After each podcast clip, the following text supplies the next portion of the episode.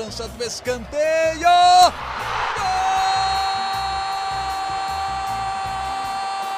Para explodir o Estádio Independência em Belo Horizonte. Um dia que pode ser histórico para o América. Olha o Danilo, limpou para bater. Gol!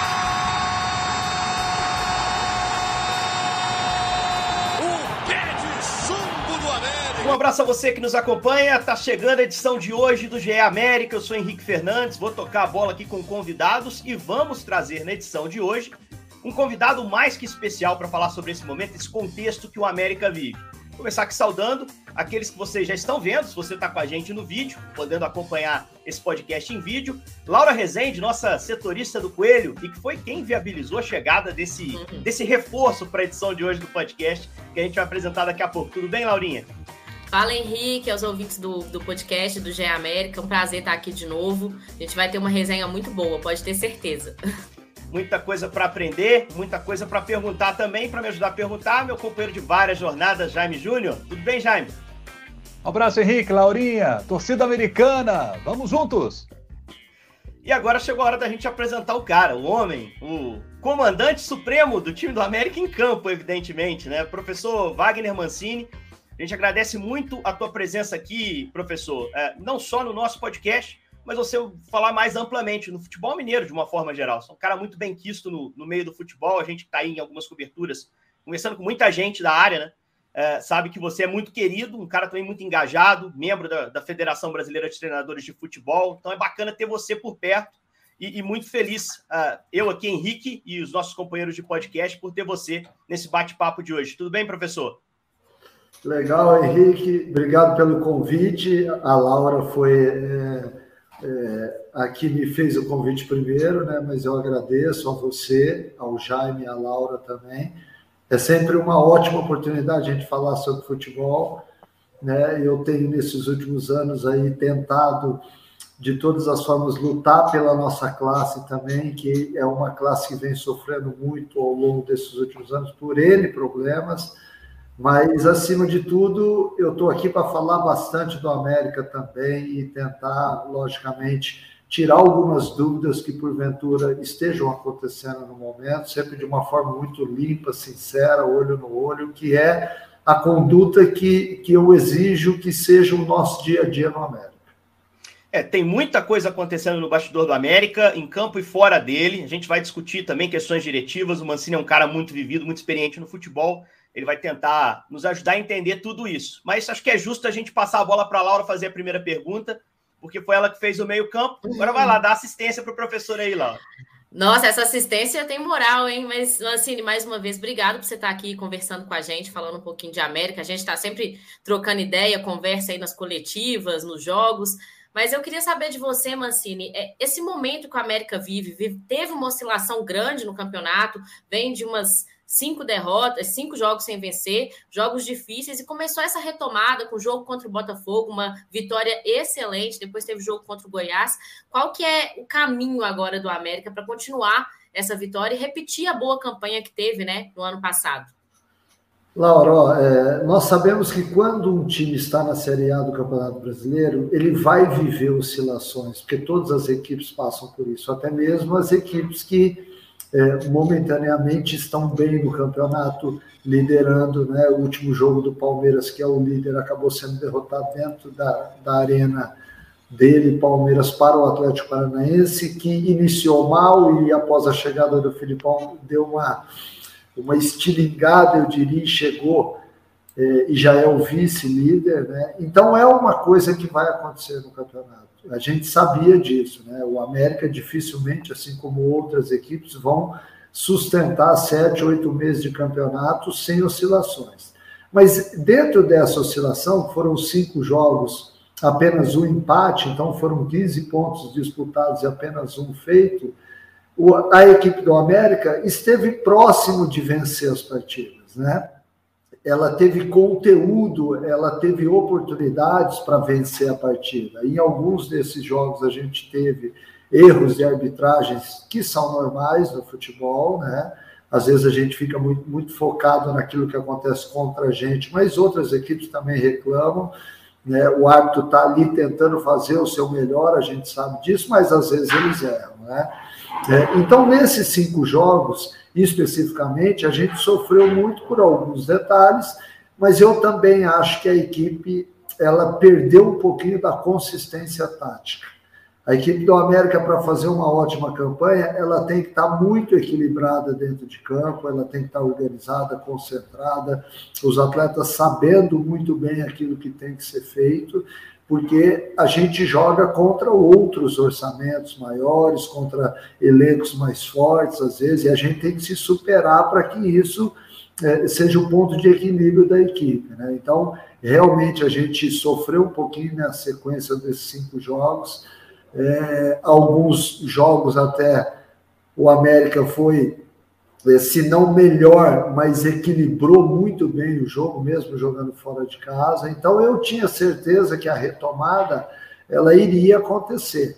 Né? Mas é, na prática a gente tem que mostrar sempre isso. Né? E o jogo do Botafogo acabou é, vindo num momento excelente. Acho que ficou muito barato o placar de 3 a 0 embora o Botafogo também tenha chutado duas bolas na trave, mas o volume de jogo do América era para seis, sete gols. É, e, e, essa última vitória diante do Goiás, é, o Goiás, de uma equipe que joga de uma forma diferente, tem um pivô muito alto, então é aquele futebol inglês de antigamente, é, com bolas alçadas, ele brincando, ele ajeitando de cabeça, então também não é fácil você enfrentar um adversário assim. Né, né, é, na segunda etapa, a gente melhorou bem no jogo após a entrada do Henrique. E a gente também teve umas boas oportunidades até para fazer mais gols. Mas, em suma, acho que essa reação ela se deu também porque eu tive uma semana de trabalho e pude reajustar as peças e o sistema de jogo junto com a estratégia. Quando a gente tem tempo para mostrar a estratégia para o jogador, normalmente as atuações são, são melhores. Às vezes a sequência de jogos faz com que a gente tenha que estar focado muito na recuperação do jogador e se comenta muito pouco sobre o jogo. E talvez aí é, isso, é, para determinados grupos, é, faça com que eles percam a concentração na partida. Enquanto o Mancini fala, você que está com a gente no vídeo está vendo aí imagens do jogo contra o Goiás, um desses dois jogos recentes de vitória do América, com quatro gols marcados, nenhum sofrido. O time realmente conseguiu resultados muito fortes na última semana, está partindo para a sequência da temporada. Jaime Júnior, pode perguntar também para o professor. Ô Mancini, obrigado por estar aqui conosco. Queria saber de você o seguinte: esse meio de ano, os times estão se movimentando, os clubes se movimentando aí no mercado para contratar, para reforçar as suas equipes. Quantos jogadores você pediu para o salão? Em quais posições você quer reforçar o América? É, o América chegou a procurar, por exemplo, atletas que já acertaram com outras equipes, por exemplo, Otero, Thiago Galhardo, que foram para a equipe do Fortaleza. Jogadores que estão saindo de algumas equipes, por exemplo, Elvis, que está saindo do Goiás, seria um jogador interessante para a equipe do América. E te diria mais: é, se eu fosse o salão e dissesse para você, Ô, Mancini, você tem aqui, tenho 500 mil de salário aqui, certo? Para poder resolver a situação de contratação. Você quer um jogador de 500 mil reais de salário? Você quer dois de 250 mil? Ou você quer três de 170? Porque tudo que você está me pedindo eu não posso atender, não. Mas desses três aqui, onde você vai? É, Jaime, é, na verdade é o seguinte, é quase isso, né? Você está bem informado porque no América a gente faz contas, essa é a verdade, a gente não pode se dar o luxo de errar uma contratação é, e de repente esse dinheiro fazer falta lá na frente, né? É, é, o Salum, ele, ele é um cara, ele e toda a diretoria do América, né? Que eu tenho que exaltar porque fazia muito tempo que eu não encontrava um lugar é, realmente com pessoas é, muito capacitadas a enxergarem aquilo que acontece não só dentro dos jogos, mas no dia a dia, né? Então eu, eu, eu vejo a América com, com uma administração é, muito diferente da maioria das equipes no Brasil e talvez esse seja um dos sucessos do América, tá? É, realmente a gente teve a conversa, a gente optou aí talvez em, em no máximo quatro peças e quando você pensa em peças, você tem que pegar peças que sejam diferencial técnico para que você tenha ganho efetivo nas partidas. Então, nós estamos sim em busca de atacantes, e, e quando eu falo atacantes, vamos englobar aí extremos e meia meia atacante, né? que seriam as posições ali do 10, do 9, do 11, do 7, né? que é, lá atrás a gente usava esses números e que hoje os, os, os números estão muito mais altos. Né? É, mas, enfim, eu acho importante dizer que o Salum tem tentado nos atender ao máximo. Né? Nós realmente fizemos contato com o Otero e por uma diferença pequena ele acabou indo para outro clube. Outros atletas também foram contactados e a gente está atento ao mercado. Né? Possivelmente a gente tenha é, bons jogadores, bons nomes, eu tenho certeza que vão chegar para que a gente possa ter um ganho nisso daí. É, eu acho que o sistema defensivo do América, com Patrick, com Cáceres, com Marlon, com João Paulo Avelar, que eventualmente faz a lateral esquerda, com Maidana, com Conte, com Éder, com Gustavo, com o Patrick e o Avelar, que eventualmente faz quarto zagueiro. Eu acho que a gente está bem servido. No setor de meio campo, na posição do Cal, nós temos ainda o Zé Ricardo e o Flávio, nós temos ainda o Valora. Né? Na posição do Ale e do Juninho, é, pela intensidade que eles colocam no jogo, talvez a gente tenha dificuldade em achar alguém é, e que possivelmente, se a gente achar, a gente vai ter que trazer, porque também, é, senão a gente é, é, torna muito exaustiva a função dos dois em jogos de quarto, domingo, quarta de novo, domingo. O Ale e o Juninho, eles, a cada jo é, jogo dos dois, eles acabam batendo as métricas de GPS. A cada jogo eles vão aumentando. E se vocês forem lembrar, na minha outra passagem aqui no América, é, logo que eu assumi, e eu quis mudar um pouquinho a maneira do América jogar, um pouco mais para frente, mais corajoso, mais agressivo. O Ale ficou oito jogos sem entrar, é, exatamente porque ele tinha um futebol, é, é, ele estava é, naquele momento conceituado a fazer um jogo de mais posse de bola. E eu tive que alterar a chave do Ale, e o Ale hoje é um dos principais jogadores. Ele entendeu a forma como eu gosto que o jogo seja desenvolvido, é, e ele e o Juninho são peças fundamentais. Tanto é que são os dois jogadores que eu menos mexo na equipe. Em alguns momentos, até mexo porque eles chegam à exaustão do jogo e eu tenho que trocar. Mas a sustentabilidade da equipe está muito inserida na participação dos dois. E se a gente encontrar algum atleta que possa fazer essa função, também, é, com certeza, a gente vai tentar trazer. Mancini está falando dessa profundidade de elenco, é, e é um, é um, tema muito sensível a você, porque em momento algum talvez você tenha tido o elenco todo à disposição, né? É uma temporada de muita lesão no time do América. Isso acho que não está ligado a você, você chegou no meio do processo. É, evidentemente, isso é, é, é, um, é, algo que vem do início da temporada, eu imagino, porque os jogadores não pararam em momento algum, né? Eles vêm competindo desde o início do ano. É, eu queria te perguntar se você acha que isso é algo do América, se isso é algo da temporada do futebol brasileiro, uma temporada mais apertada. Se o América já detectou uma razão espera uma melhora, porque são muitos problemas musculares, principalmente, e se isso realmente está afetando muito as suas escolhas na montagem do time, porque está tendo que o tempo todo dosar atleta. Você já disse que precisou tirar o Patrick recentemente, agora uh, um processo semelhante com o Marlon, uh, o próprio Além, em algum momento, usufruiu do descanso, você perdeu o Éder e falou que talvez seja bom, porque o Éder vai poder também dar uma respirada. Como é que está sendo essa questão física? Se você acha que existe uma explicação para as muitas lesões, uh, e como é que você está vendo a temporada nesse sentido, no departamento médico? Henrique, eu acho que todas as equipes estão sofrendo com isso. Talvez o América tenha sofrido um pouquinho mais, porque houve uma mudança de metodologia. Né? É, e, a, e aonde que eu vou mostrar a vocês a diferença? A partir do momento em que eu cheguei no América, o América tinha um jogo mais de bola, é, é, de posse de bola, era um jogo mais posicional com posse de bola. E quando eu volto para o América e implemento um jogo mais rápido, mais agressivo, de mais transição, você é, muda é, drasticamente aquilo que o atleta tem que fazer em campo. Então, ele, de, de um jogo onde de vez em quando ele fazia parte de transição com posse de bola, ele passa a todo instante ter que exigir da musculatura.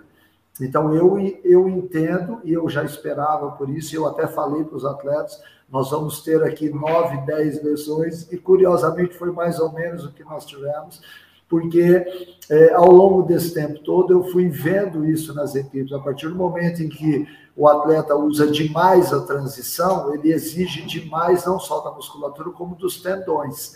E a maior parte das lesões foram é, miotendíneas, que são próximas dos tendões, né? exatamente porque você tem que fazer esforço na tração, na mudança de direção. É, então, é, quando eu, é, na minha outra passagem, falei que o América ia ser uma equipe agressiva, você tem que ter um treinamento para isso. Eu não posso simplesmente pedir para o atleta fazer aquilo que eu não treino, então eu tenho que treinar. É, e os treinos são exaustivos, porque os atletas têm que, é, em vários momentos, atingirem velocidades acima de 30 km por hora.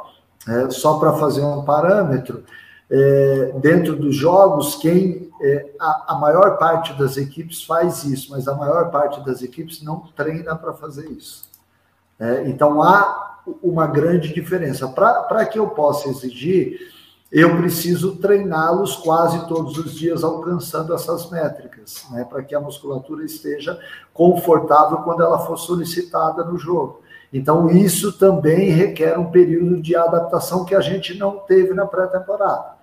Então, eu enxergo isso como um dos fatores.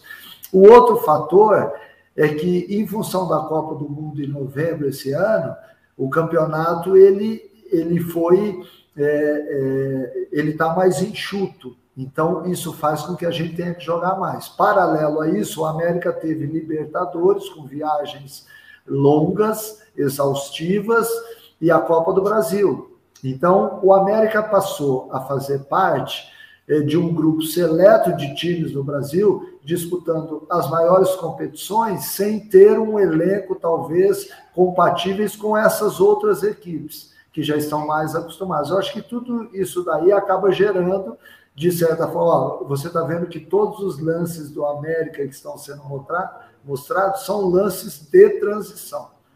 Né? Então, eles já estão adaptados e habituados a isso, mas isso, logicamente, tem um preço a se pagar. Mancini, é, eu quero saber ainda, você falou de peças que o América está em busca no mercado. O Sub-20 do América vem fazendo uma campanha sensacional, não só no brasileiro, mas no Campeonato Mineiro também. É, e tem alguns atletas que se destacam. Você tem conversado com o William? Como que é essa relação, William, que é técnico do Sub-20, né? Essa relação de você poder aproveitar alguns atletas ainda nessa temporada. Ô, ô Laura, e isso é, um, é, uma coisa do DNA do clube, né, professor? Exato. Você já teve que se adaptar a vários contextos. Talvez o torcedor do América seja o que receba melhor o menino da base. Ele pede isso, ele cobra isso, né? O América é um Sim. clube revelador. Pode ter, por exemplo, se o Brasil chegar à final de Copa do Mundo, dois jogadores revelados do América jogando uma final de Copa, o Danilo e o Richardson. Não é absurdo nenhum Danilo. dizer isso. Como é que você olha para a base, professor? Tem alguns que já estão integrados contigo, que você já utilizou, e a molecada que a Laura citou muito bem. O trabalho do professor William é muito bom, né?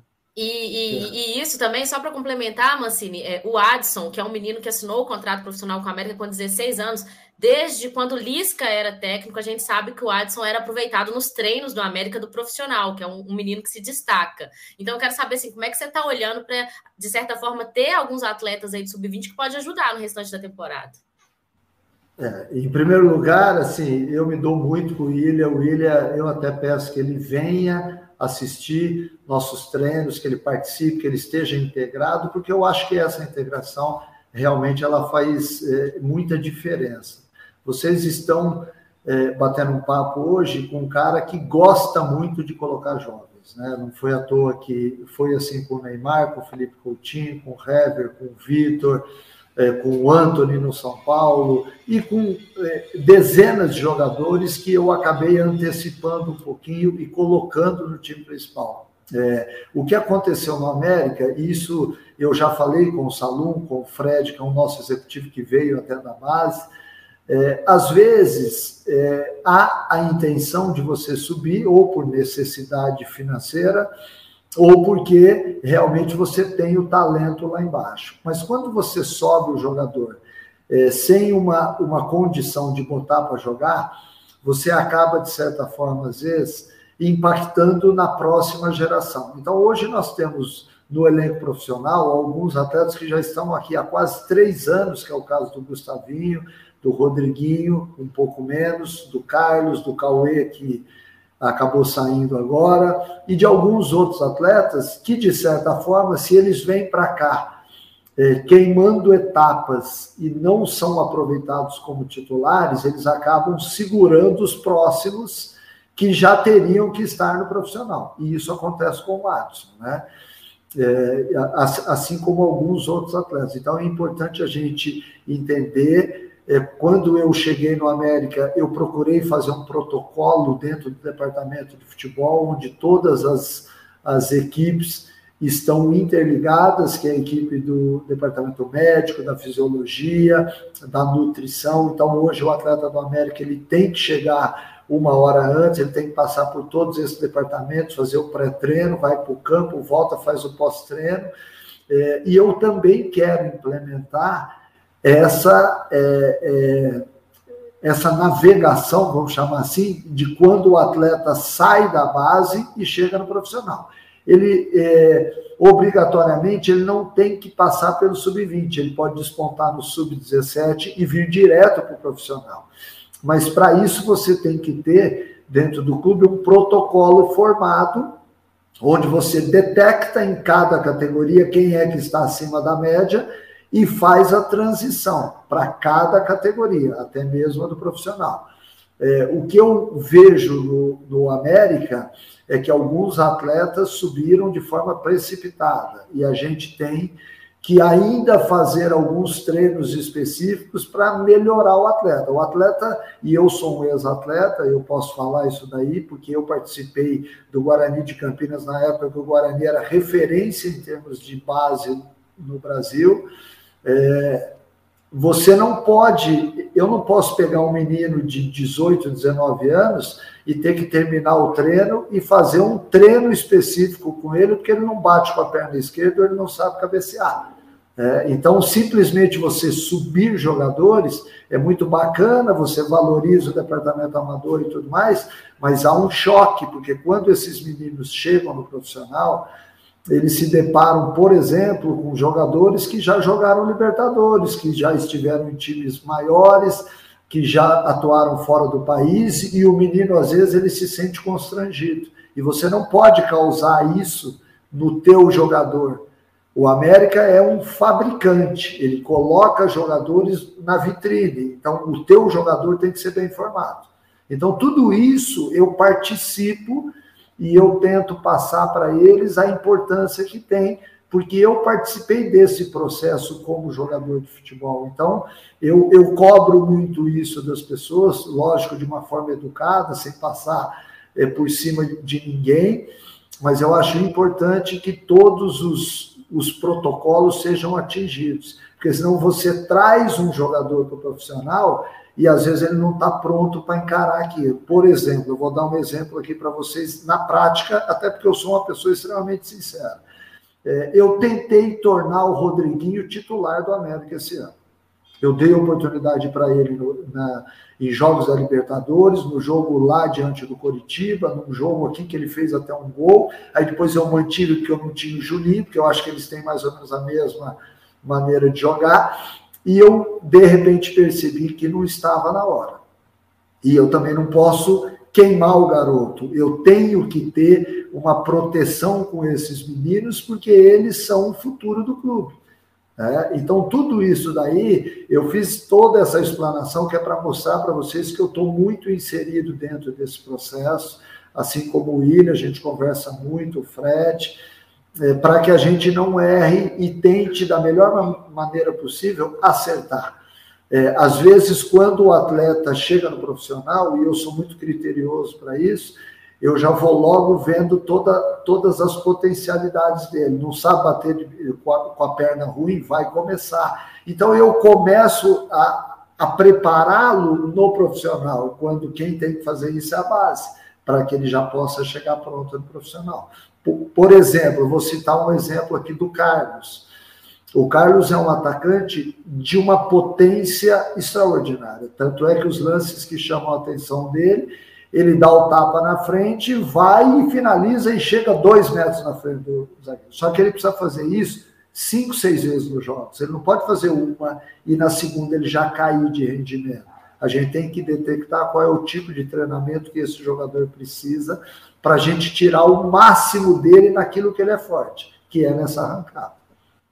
Sobre isso, eu não esqueço uma explicação do Mancini depois do jogo contra o Fluminense, né? Sobre por que ele usou o Aloysio aberto para recompor linha e deixou o Carlos sobrar. Ele falou, porque eu preciso do sprint dele para frente. Se eu coloco ele de lado, ele vai dar esse sprint para trás. Ele não vai ter perna para me oferecer na frente. Talvez tenha sido o melhor jogo do Carlos, que eu acho que vai ser usado pelo Mancini em Porto Alegre contra o Inter. É uma opção que ele tem para frente. Jaime, pode perguntar. ô, ô Mancini, é, o, o futebol nos últimos anos, nas do, últimas décadas, cada vez mais estudado. E o último curso que eu fiz, por exemplo, que acaba exigindo da gente também, foi um curso de análise de desempenho, e, e vendo, por exemplo, como equipes é, que estão disputando a divisão de acesso do Campeonato Mineiro têm um analista de desempenho, mas com uma estrutura mais simples, não, não mais simples, não tem um software para poder trabalhar, é, é, apenas uma pessoa fazendo o trabalho de análise e desempenho. E quando a gente vai para as grandes equipes do futebol brasileiro, tem o software, tem uma gama enorme de informações, tem um, um cara que estaria específico para estudar o seu time e tem um outro que estuda o adversário sempre. Em que nível está o América hoje? O América, nesta questão da análise de desempenho, que é tão importante hoje no, no futebol, que nível que está o América hoje? É, no mesmo nível dos grandes ou ainda precisa é, trabalhar um pouquinho mais para chegar lá? O América precisa de um investimento maior nessa área. Nós temos quatro analistas no clube, um deles analista de mercado. O América precisa de mais um analista de mercado. É, e eu tenho dentro da minha comissão fixa, sou eu, o Regis, que é o meu auxiliar, o Lucas Itaberaba da parte física, e eu tenho o Cláudio Andrade, que é o meu analista particular. Então, ele eu carrego para todos os clubes. Ele é um cara que está sempre de olho no adversário. A gente tem aqui, eu vou te citar o exemplo do América. Nós temos é, um analista que fica especificamente nas filmagens de todos os treinos, que são as imagens que eu uso, por exemplo, nas preeleições antes das partidas, porque eu gosto de mostrar o meu jogador executando as funções. Então, nós temos essas imagens de jogos. Às vezes a gente faz um jogo muito bom, como foi o jogo do Botafogo contra São Paulo em São Paulo, Corinthians. Eu mando destrinchar aquele jogo para que a gente tenha sempre como mostrar para eles as atitudes deles na marcação alta, na marcação baixa, na saída de contra-ataque, na retomada da posse de bola. Né? Então, tudo isso daí, a gente tem que ter uma equipe que faça essas, essas edições, porque são vídeos normalmente longos que precisam dessa, dessa integração. É, de um outro lado, nós também temos as análises e, e, o, e o, software é muito importante que os clubes têm, e nós temos aqui no América, porque ele acaba sendo o diferencial, porque quando você joga as informações nele, ele também te destrincha de uma forma mais fácil. É, eu, eu já estive, por exemplo, em clubes onde eu peguei o relatório do, do adversário e tinham 48 páginas e eu peguei ali o que eu usaria para a partida, é, foram 10 páginas, eu fui lá e falei para o cara, ó, não tem necessidade de tantas coisas, assim, de tantas informações, porque a gente não consegue passar tantas informações. É, e eu também tenho que valorizar a minha equipe, eu não posso também ficar só falando do, do nosso adversário. É, e ele me respondeu assim, o, o analista na época, ó, eu sou obrigado a fazer este relatório, é uma norma do clube. Beleza, então ele fazia, eu tirava as páginas que eu usaria, né, e assim a gente teve até uma, um, um relacionamento saudável. Mas é importante que você tenha uma, uma boa análise no clube, né? Volto a dizer, acho que a gente precisa de mais dois profissionais. Nós já conversamos isso com o Salum e o Salum tem tentado é, melhorar todas as, é, todos os departamentos do clube, porque ele sabe que o América está em ascensão, o América tem uma grande oportunidade de subir o patamar, é, e ele, para isso, ele tem feito bons investimentos. É, é, é, dentro do departamento médico, hoje a gente está muito bem equipado, a sala de musculação também está muito bem equipada, então o próximo passo vai ser esse, a gente incrementar com mais duas pessoas dentro da nossa análise de desempenho. Professor, a, gente, a gente tinha combinado um horário, professor, perguntar se ele pode ficar mais cinco minutos para a gente fazer aquela rodada final. Sem problema, claro, professor? Claro, Então tá problema. tudo certo. Laurinha, Até porque eu cheguei é. antes e já preparei meu tempo, já está tudo feito. Muito ah, bom, então tá organização é isso. É isso aí. Laurinha, pode perguntar. Mancini, é, essa semana o América viveu algo assim diferente e inesperado com a saída do Jailson. Não, não, posso deixar de te perguntar sobre isso. Foi algo inesperado, muita gente pega de surpresa, porque o Jailson é um cara extremamente querido dentro do elenco, por todos, pela diretoria, por todo mundo que eu conversei, sentiu bastante a saída do Jailson. E assim, ouvi de várias pessoas que havia um problema é, entre ele e o Cavicchioli, um problema ali até de posição mesmo. Queria saber o que, que você pode esclarecer para a gente, até para o torcedor que está nas redes sociais só se fala disso por conta dessa saída inesperada. Queria que você saber o que, que você pode dizer para a gente sobre essa saída do Jailson. Eu vou falar a verdade, porque eu não estou aqui para ficar desviando dos assuntos, tá? Então, nós estamos falando de dois atletas de temperamentos, de personalidade quase iguais. Né?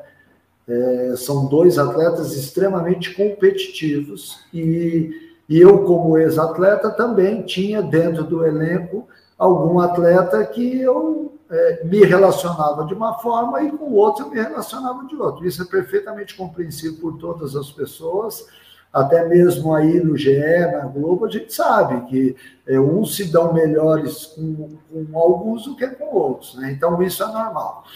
O que, o que aconteceu foi o seguinte: é, o Matheus teve que fazer uma intervenção cirúrgica, ele era o titular da equipe, eu, eu não estava no América, eu estava no Grêmio nessa época. Aí é, o América foi atrás do Jailson e o Jailson, em pouco tempo, acabou também virando ídolo do clube, com defesas e, e com é, uma, uma participação muito especial é, na ida do América para a chave de grupos da, da, Libertadores, então ele rapidamente também ganhou o respeito não só dos jogadores, como de toda a torcida. Aí o Matheus se recuperou é, e veio até mim é, é, falando: Ó, oh, chefe, eu já estou recuperado. Eu falei: Matheus, você vai esperar a sua vez agora. Ninguém tem culpa do que aconteceu com você. Tá? É, você teve que fazer uma intervenção e agora você vai esperar a sua vez. Beleza, seguiu a vida, até que nós jogamos contra o Fluminense. O Jailson, no segundo tempo, de tanto bater tiro de meta, porque nossa equipe com um jogador a menos teve que ficar é, mais atrás, mais recuado, então ele bateu muito tiro de meta e realmente ele teve dois atendimentos onde ele se queixou da parte posterior da coxa. Na quinta-feira, é, o Jailson veio até mim e falou: Mancini, eu estou precisando parar um pouquinho, porque eu já tenho 40 anos, eu preciso de um descanso, porque senão eu estou com medo da minha perna abrir e aí eu ficar um tempo maior de fora. Nós jogávamos contra o Fortaleza no domingo, eu ainda insisti com ele, falei, Jailson, vamos para esse jogo agora e depois eu te dou quatro dias de folga, porque depois a gente tinha a semana toda livre. Para que eu possa contar com você nesse jogo difícil. Ele falou: oh, Mancini, realmente a minha perna não, não vai suportar e tal. Eu acabei dando a folga para ele. E aí jogou o Ayrton esse jogo, porque o Matheus também tinha sentido algo que eu não me lembro o que era agora, mas ele também estava afastado. Aí o Ayrton foi lá. Ayrton ele estava com desconforto muscular, ele tinha sentido no aquecimento do jogo anterior. Isso, isso aí, correto. Aí o Ayrton foi, fez um grande jogo. Aí na reapresentação do Jailson, o Jailson voltou com uma inflamação na garganta. E acabou ficando quase uma semana de fora. Aí nós tínhamos o jogo do Flamengo no outro sábado. Eu até insisti para que o Jailson voltasse antes para o treino, porque eu sabia que poderia dar algum tipo de problema. Então, eu me antecipando, eu pedi que ele, mas realmente a inflamação foi muito forte, ele ficou é, mais afastado quatro, cinco dias. Só que quando ele retornou da folga que eu dei, ele fez dois treinamentos e aí baixou a imunidade e a infecção na garganta foi muito forte. Ele precisou ficar mais cinco dias afastado. Quando a gente foi jogar contra o Flamengo no sábado, eu tinha que ponderar se eu mantinha o Ayrton ou se eu dava oportunidade ao Matheus. Por quê? Porque é, na semana agregada nós tínhamos Flamengo e Botafogo na quinta-feira. Se eu quisesse que o Matheus jogasse na quinta-feira, eu tinha que dar para ele o sábado, diante do Flamengo, até para que ele também se reacostumasse ao jogo e tudo mais. E foi a opção que eu tive. Eu escalei o Matheus no sábado, pensando que o Jailson não jogaria na quinta-feira e aí o Jailson voltou a treinar na terça, fez dois treinos. É paralelo a isso, diante de todo o período, foram 12 dias inativos e dois treinamentos. Então, por coerência, eu não poderia voltar o Jailson para o gol, porque o Jailson não estava é, tecnicamente e fisicamente em, em, em 12 dias, apenas dois dias de treinamento, para que ele pudesse entrar no gol. E eu estaria abrindo um precedente de incoerência no meu grupo, coisa que eu não faço, eu procuro não fazer. Às vezes a gente erra na vida também, né? mas eu procuro ser o mais correto possível em termos de coerência. Escalei o Matheus, e quando eu escalei o Matheus, aí o Jailson me chamou é, estava eu, ele e o Fred, e ele manifestou o interesse em, em ficar de fora da partida. É, desculpa, não foi contra. É, o Matheus jogou o jogo do Botafogo. Aí, é, contra o Goiás agora. Aí, contra não? o Goiás, no sábado, eu mantive o Matheus. Eu mantive o Matheus exatamente por isso. Em 15 dias, o Jair tinha feito quatro treinos. Né? Então, por isso, a minha opção em manter o Matheus. E eu, sinceramente, não sei o que faria dali para frente. Eu analisaria, a partir do momento em que o Jailson estivesse apto, eu teria que fazer uma escolha entre os dois. Mas ele acabou se antecipando a isso, disse que, que tinha as razões dele, que obviamente que eu não vou expor aqui, é, e que ele é, queria o final de semana para pensar com a família. Eu falei, Jailson, eu eu joguei com o Jailson, então eu conheço o Jailson de muito tempo atrás. Né? E eu falei para ele: você me conhece, eu te conheço também, vai, então pense para a tua família. E no começo da semana, na hora que a gente voltar aos treinos, você senta com a gente e conversa. E foi o que aconteceu. E a decisão dele foi a que todos vocês já sabem. Jaime, pergunta final da sua parte para a gente liberar o professor. Berrio. Onde é que volta? Berril, ele, quando eu retornei ao América, ele estava em fase de transição ainda. Aí eu via que o Berril estava é, dentro da sala de musculação, porque ele perdeu muito tônus muscular. E aí, quando eu percebi que ele já estava indo para o campo, eu propus a ele, Berril, vamos voltar aos treinos junto com os jogadores, até para que a tua cabeça fique melhor. Porque uma coisa é o cara voltar aos treinos e ficar à parte, outra coisa é ele conviver com os jogadores ali no campo, no aquecimento, no... em alguns trabalhos, obviamente, ele, ele não faria junto com o grupo, mas para que ele fosse retomando. E quando ele retomou, ele já tinha 15 dias, ele teve uma nova lesão, ele teve uma dor é, no tendão e acabou tendo que ficar afastado mais 15 dias. Aí ele voltou há cerca de uma semana e agora ele está voltando para o campo. É, o Berril, pela inatividade, ele vai ter um pouco de dificuldade ainda para que rapidamente ele possa jogar, mas ele está recuperado. Ele está recuperado, o tônus muscular já voltou. É, é, uma, é um atleta que sofreu muito ao longo desses últimos anos e que vai ter que, a pessoa que estiver à frente vai ter que ter um pouco de paciência com ele, porque é um atleta já com uma idade e que te, passou por um problema delicado, mas que graças a Deus ele se recuperou. Mas para ser relacionado, é coisa de daqui um mês, então seria? Eu, eu, eu acho assim, ele já está apto a ser relacionado, mas é, pelo que eu tenho visto no campo e por ele ter tido essa última lesão e estar há uma semana, ele precisa de mais um tempo para poder ser relacionado novamente. Ele precisa de jogo, de treino, de coletivo, de campo reduzido, que é para que ele possa entrar em forma e realmente suportar a partida. Ô, Massini. Um, um, último tema rapidinho, eu não queria te liberar ou encerrar aqui sem te ouvir sobre isso, porque eu gosto muito das suas opiniões sobre o extracampo. Acho que a Laura ainda tem mais uma. Não, pode encerrar. Vai, vai o meu era uma ah, curiosidade. Uma curiosidade que curiosidade eu tinha... é sempre bom. É. Não, é porque me chamou muita atenção no jogo contra o Goiás. Na hora que o Henrique Almeida faz o gol, você não comemora, você reúne todo mundo num cantinho ali, um bolinho, e começa a dar orientação para os jogadores. Eu falo assim, gente, o que, que o Mancini tá usando aquele tempo ali para falar o quê? Porque você pega muito dos que estavam no banco de reserva. Acho que até porque pelo Henrique Almeida ter saído do banco, acho que você queria falar alguma coisa ali para os jogadores. E eu tive essa curiosidade, qual foi o assunto? Porque você nem comemorou o gol, você já aproveitou para chamar todo mundo para conversar.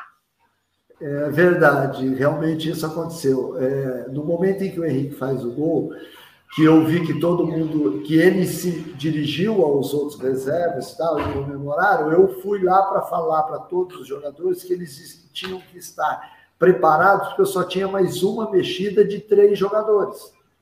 Então, às vezes, o jogador está ali aquecendo, mas ele está muito mais assistido à partida do que outra coisa.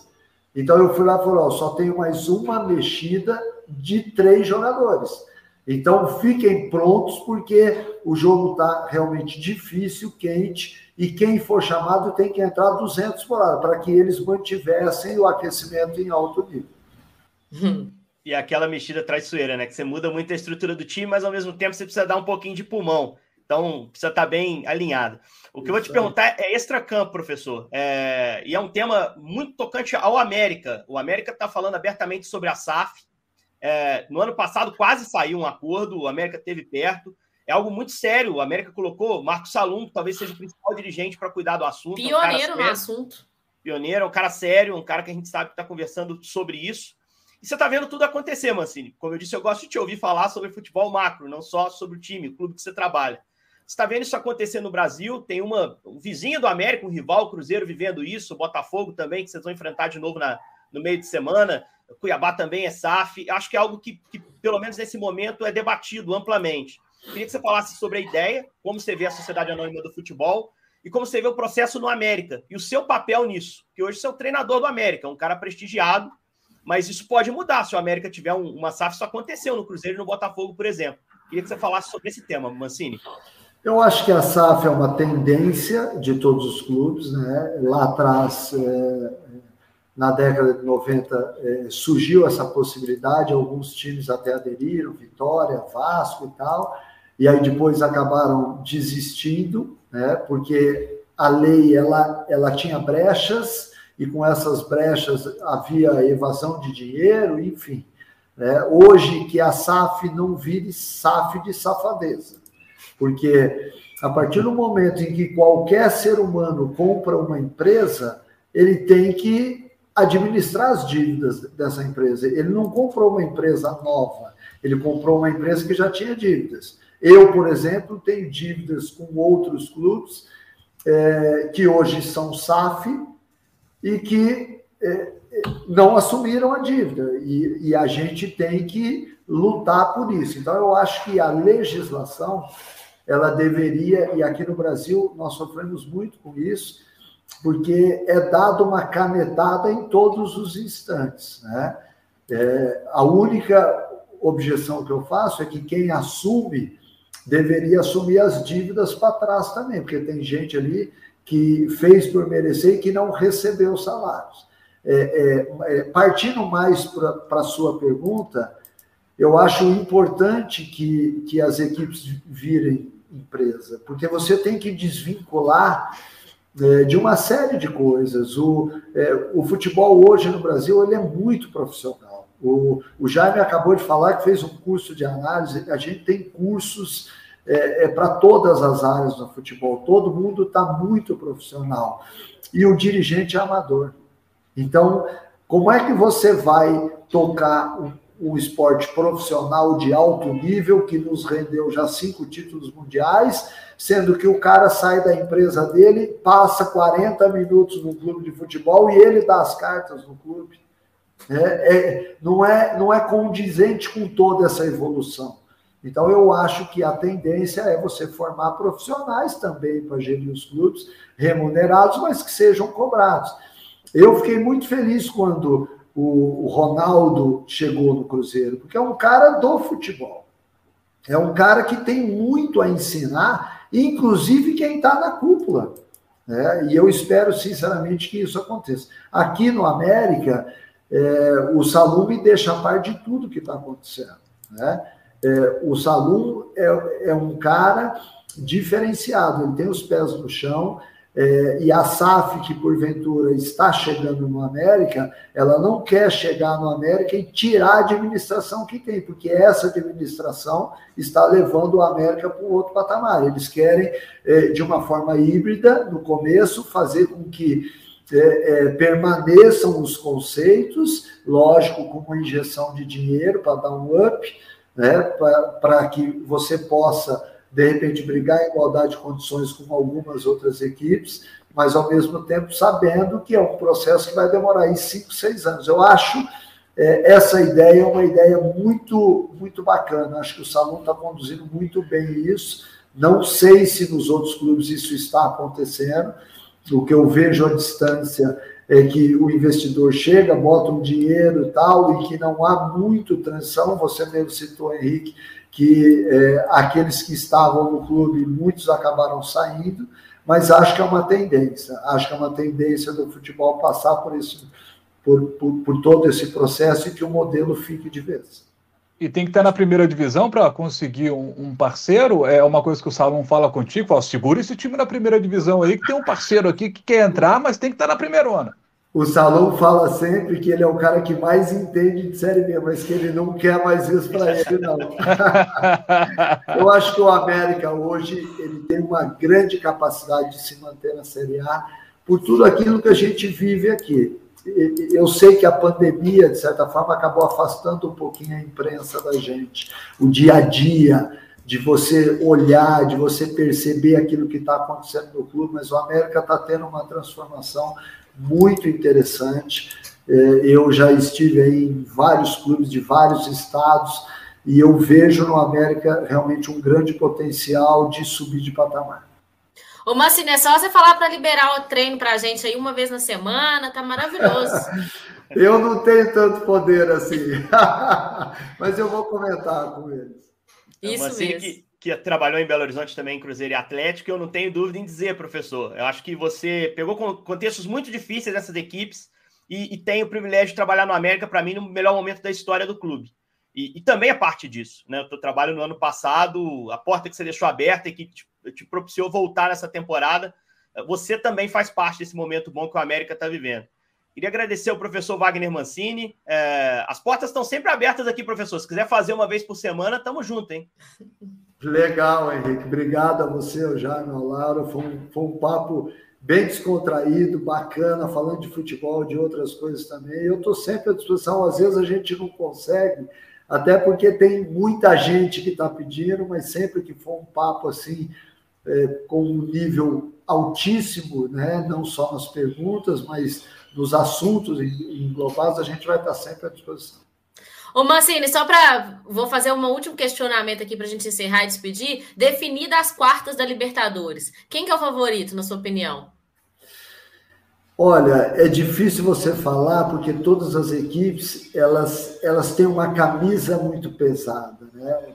Por exemplo, você vê o encontro é, de Flamengo com Corinthians, de Atlético com Palmeiras, apontar um favorito aí não tem. O Palmeiras o Atlético Flamengo, eu, eu, acho que neste momento, após a chegada do Dorival no Flamengo, neste momento eles estão jogando um futebol realmente diferenciado. Mas você apontar no mata-mata é difícil, porque hoje existem alguns detalhes que interferem radicalmente num jogo de futebol. Hoje, qualquer lance de um, de um braço mais alto, você perde um jogador e você pode perder a classificação por causa disso, né? Uma, uma bola parada, enfim. Mas eu acho que um time brasileiro, ou dois times brasileiros, tem muita chance de fazer novamente a final da Libertadores. É isso, aposta boa. E, e, eu gosto do professor que ele não, ele não fugiu de nenhuma aqui, nem as mais espinhosas. Muito transparente e muito tranquilo para lidar com a gente. Obrigado, Mancini, mais uma vez. Aproveito para me despedir também da Laura Rezende, do Jaime Júnior, agradecer ao Rafael Barros, que nos coordenou nessa gravação de hoje, e agradecer a sua audiência, torcedor americano ou não, você que gosta das coisas do América, gosta do professor Wagner Mancini. A gente volta com uma edição após o jogo contra o Internacional. O jogo vai ser na, na segunda-feira à noite. Um abraço, gente. Valeu. Fui para cobrança do escanteio.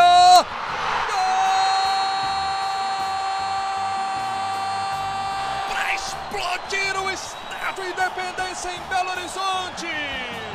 Um dia que pode ser histórico para o América. Olha o Danilo, limpou para bater. Gol!